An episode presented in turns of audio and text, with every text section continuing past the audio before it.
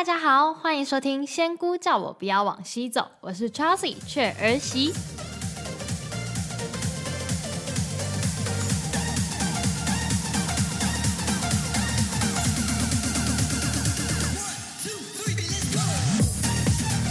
嗨呀，大家这周过得好吗？我今天呢要来分享我从中欧流浪到巴尔干之旅的正式开始——捷克。那我从柏林搭巴士到捷克大概是五个小时。通常说到捷克，你会想到什么呢？其实，在来之前呢，如果说到捷克，我只会想起很多年前，我好像有看到新闻上面说，呃，布拉格市长好像宣布跟台北结交姐妹市。然后，另外是我对捷克的感觉有一种粉红色，诶诶其实我也不知道，我很常对某一件呃事情，就是我不熟悉的事情，我给它第一个浮现的，就是会贴上一个颜色的标签。那我也不知道为什么这次会是粉红色，因为这是我第一次来到捷克。那通常好像也会有人说，哦，捷克啊，不就布拉格吗？不然就是一些女优、一些成人片之类的。你们也可以跟我分享你们对捷克的感觉。那我这次订到的青旅呢，是靠近新城区。这家青旅的评价非常的高，但我却有非常不好的经验。这间青旅呢，它是在巷弄里面。那在这个巷弄里面呢，它有两间脱衣舞俱乐部。其实有一间我不太确定，但它就是那种看不进去、那种贴黑的那种玻璃，然后门口还有保全之类的人在站岗。但是另一间呢，我非常非常的确定，因为它的整栋建筑物就是打满粉红色的光之外呢，门口还有播着就是女郎在跳舞的影片，店名好像叫什么 Sugar 还是 Candy 之类的。门口还站着一群男人，就是非常非常的明显。那这间青旅呢，它非常的大间，而且它很多层楼。其实从外面看不出来，我是走进去之后才发现，哦天哪，这间青旅的里面怎么也这么大？而且楼梯间呢，还是走道都是那种超级宽敞，然后又很多层楼，然后它也有厨房可以煮。但是为什么我会说不好的经验呢？我那时候住在布拉格是六天五个晚上。都是在这间青旅睡我下铺的那一个女生啊，她每天半夜都是浑身酒味的回来。可是几点回来，带什么气味，这都不是重点。你你要睡青旅，你就是会有这种状况。我自己也是有可能会出去玩到很晚回来，但是我会很快速的洗澡啊、刷牙、洗脸，马上就躺回去床上。特别是这种房间里面就有厕所的房型，因为什么呢？因为我不想要去吵到同房的室友。因为我觉得这是住青旅的基本礼仪，但是呢，他每天晚上都在吹头发。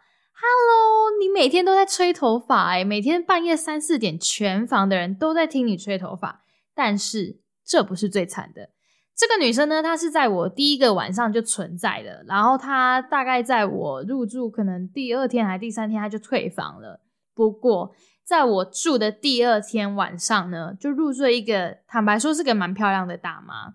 我猜测，我猜测她应该是罗马尼亚人。我猜测，我不确定。那她每天呢都在房间里面讲电话。她早上六七点就开始讲，就跟闹钟一样。但是这是一颗关不掉的闹钟，你知道吗？因为呢，我六七点被她吵醒之后呢，我还是会。在床上努力的再睡一下，但是当然不可能在这种背景音乐之下还真的能够睡着。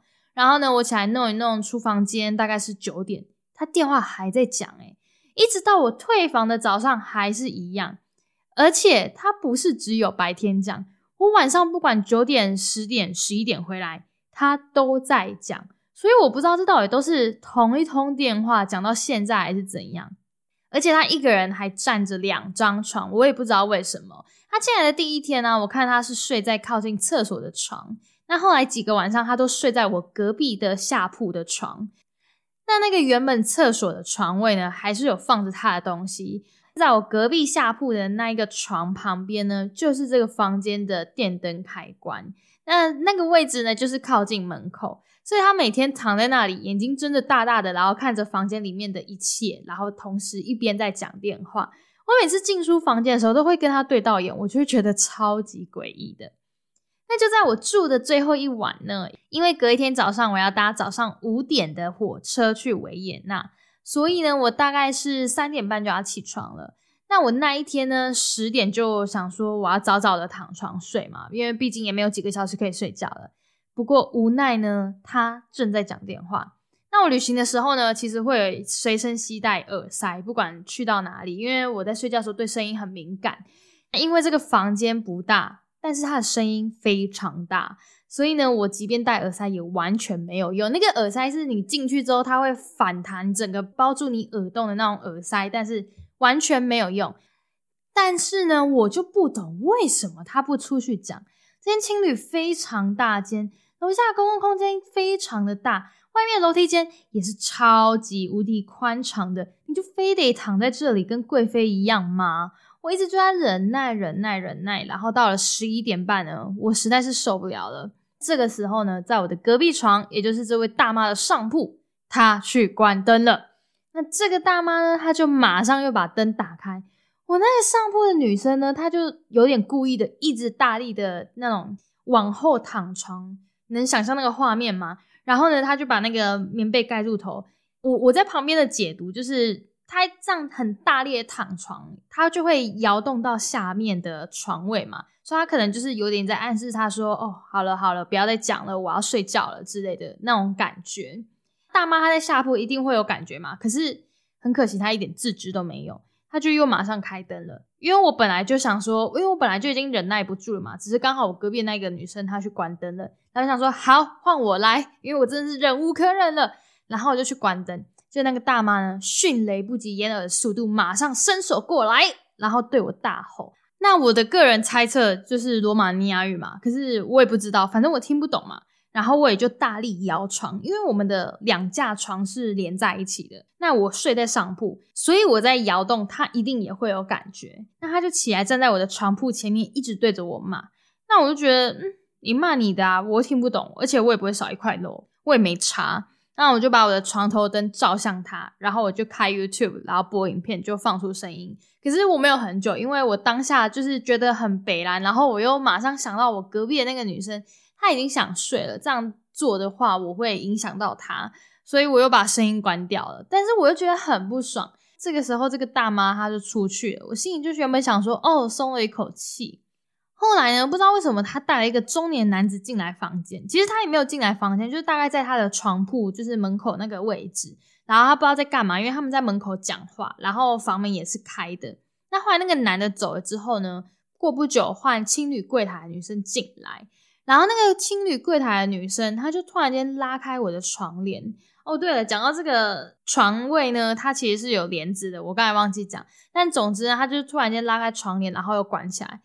我觉得这真的是超级没有礼貌，哎，超级不尊重我的。然后一句 sorry 也没有，就是我完全不知道为什么我的床位的帘子被拉开又被关起来，然后零对话，你知道吗？然后这个女生呢，她其实在我 check in 的时候呢。我就觉得他很没有礼貌，但是我当下没有放在心上，因为就是一个短暂的可能十分钟左右吧，我觉得也没什么在意。那反正呢，后来我就坐起来，我就拉开窗帘看着他们。可这时候呢，他们已经背对我要走出去房间了。啊，这时候已经十二点半了，我才真的要睡觉了。而且他没有再继续讲电话。这个礼拜呢，在布拉格没有一晚可以好好睡觉。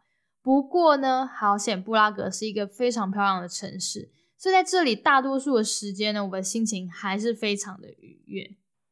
那我们就从布拉格的旧城区开始说起吧。其实整个布拉格它并不小诶，它有分很多区域，像是旧城区、新城区啊、城堡区、小城区等等的。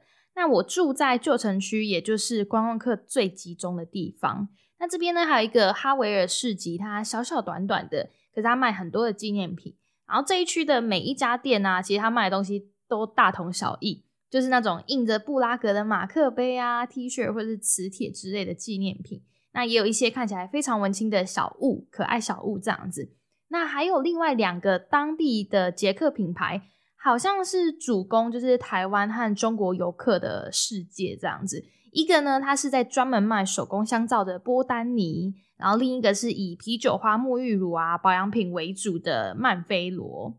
可是呢，我觉得这两个品牌好像就是故意炒起来要主攻这些观光客的，因为我看到店家里面没有什么欧洲脸控，我个人猜测啊，我个人猜测。那卖手工香皂的波丹尼呢，它有超级无敌多种口味的。那时候我在店里呢挑了应该至少一个小时，超级有够难决定的。那它是有分那种像是香料类啊，或是水果类。那香料类可能像是呃肉桂啊、胡椒之类的。然后水水果类的呢，它就有芒果啊、柠檬啊各种，也有那种死海泥的。然后也有针对肤况的，比如说是干性肤质、油性肤质之类的。那除了香皂之外呢，它也有液体类的，比如说是精华液啊、乳液啊。我是只有买香皂啦，然后我买了五块不同口味的。我目前是还在体验中，我正在洗的是针对啊干性皮肤的柠檬口味。那目前没有什么心得，但是味道非常的香，洗起来没有什么泡泡。那整体来说还可以。所以，如果喜欢洗香皂的人，也许可以试试看。但是我没有觉得说非常的大推，一定一定要买。那另一个曼菲罗呢，我就只买了一瓶的啤酒花洗发精，也就是他们最畅销、最热门、最热门的产品这样子。那我这一趟出发，我完全没有带任何的洗发精啊、沐浴乳，所以呢，我就想说，我在沿途如果看到有一些还不错的，然后我又想试的，就可以买来用用看，所以我才会买这些香皂跟洗发精。但是这个啤酒花的洗发精呢，就真的有惊艳到我，因为它洗起来非常的舒服，它的质地很滑润，它的泡泡非常的绵密。可是它不是那种大泡泡哦，它是那种小泡泡的绵密滑顺感。那因为它标榜不含细鳞嘛，所以洗起来呢是有点涩的。可是你又会觉得，哎，发质好像真的有变得比较好一点。那头皮呢也会感觉非常的舒服。虽然他是说他是从捷克的啤酒花里面去萃取嘛，可是你放心，完全完全没有啤酒味，它就是啤酒色这样子，就是有点深黄又有点啊浅的咖啡色。这个的话，我就会说我蛮推荐的。如果你很 care 洗发精的话，就特别是女生啦。这边呢最有名的景点呢，应该就是天文钟，布拉格的天文钟。它为什么这么有名呢？因为它是从十五世纪就存在的一个天文钟塔。那它是依据地球中心论去制作而成的，在这个钟面上啊，你可以看到那种什么行星运行啊，就是太阳、地球、月亮运转的样貌，我是看不懂啊。然后它下面好像还有一个月历这样子。那它在每个整点的时候呢，上面就会有一个小门打开，然后就会有耶稣带领着十二门徒依序这样旋转出来。那每个整点呢，这里就会聚集超级多人在那边听钟声打完，然后看那十二个小人还有耶稣，就是蛮小的，然后在上面这样子，其实也没有什么很厉害的看点。不过呢，如果你是以另一个角度去想，这是十五世纪做出来的东西耶，应该会觉得超级屌的，因为在当时非常的了不起，可以说真的是旷世巨作。那在十五世纪可以做出这种东西。这里呢，就有一个神秘的小故事。其实我不知道这个故事的真实性。在当时，这个官员还是谁的，他就是看到说，哎，这个天文钟做好了，他非常的满意。他又担心这个师傅呢会被其他的地方呢请去做一个一样的东西，或者是更屌的东西。他想要这个布拉格天文钟就是成为最屌、世界上最独一无二的。所以呢，他做了什么？他就叫人把这个师傅的眼睛给戳瞎了。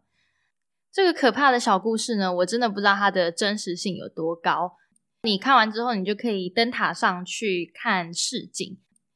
另外呢，本集节目最有价值的地方就在这里。布拉格，你很多地方上厕所都是要付钱的，可是这个天文钟塔里面的地下室厕所是免费的，有没有？就是你听了这一集就可以马上省了一趟厕所费，搞不好你需要十趟，我也不知道。就在这边提供给各位有需要、有急用的人吧。天文钟前面呢，它就有很多的酒吧，然后其中有一条巷子，它是非常多的店家，也就是人最多、最挤、最多人走的那个地方。那其中呢，我说的曼菲罗就是那个啤酒花的洗发精，它有一家店在这条巷子里面。这条巷子里面呢，还有一个博物馆，它叫做性爱机器博物馆。如果有兴趣的人，也可以去看看。那在这个旧城区走完之后啊，你可以往北走犹太区，或是往左边过查理大桥进去小城区，或是城堡区。然后你也可以往下走新城区，新城区就有那个跳舞的房子啊。那下一集呢，我们就来分享这些区域景点。然后我在想啊，每一集的分钟数短一点，是不是会听起来比较轻松啊？还是你们会比较偏向喜欢啊长分钟数的单集呢？像是一个小时或是二十分钟，还是有一些人只分享那种一小段故事，可能五分钟、十分钟的，都欢迎你们留言告诉我哦，我就可以参考大家的想法去调整我的内容。那这一集呢，就先到这边吧。那我在想说，我尽量要在每周二上架更新。所以，如果没有意外的话，而且你有订阅频道，你下个礼拜二呢就会收到我的新集数上架通知。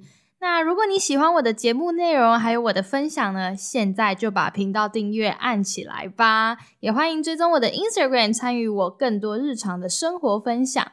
那节目资讯栏里面有我的 Instagram，还有部落格的连接哦。哦，对了。那关于这趟旅行呢？如果你是新朋友，你也可以在我的 Instagram 里面呢搜寻 Hashtag 从中欧流浪到巴尔干，就可以看到我在这趟旅行的分享贴文哦。如果你想要跟我分享你的故事，或是对节目的想法还有建议，都欢迎留言给我，或是私讯 IG 的小盒子。感谢你们的收听，我们下一集见喽，都不赞呀！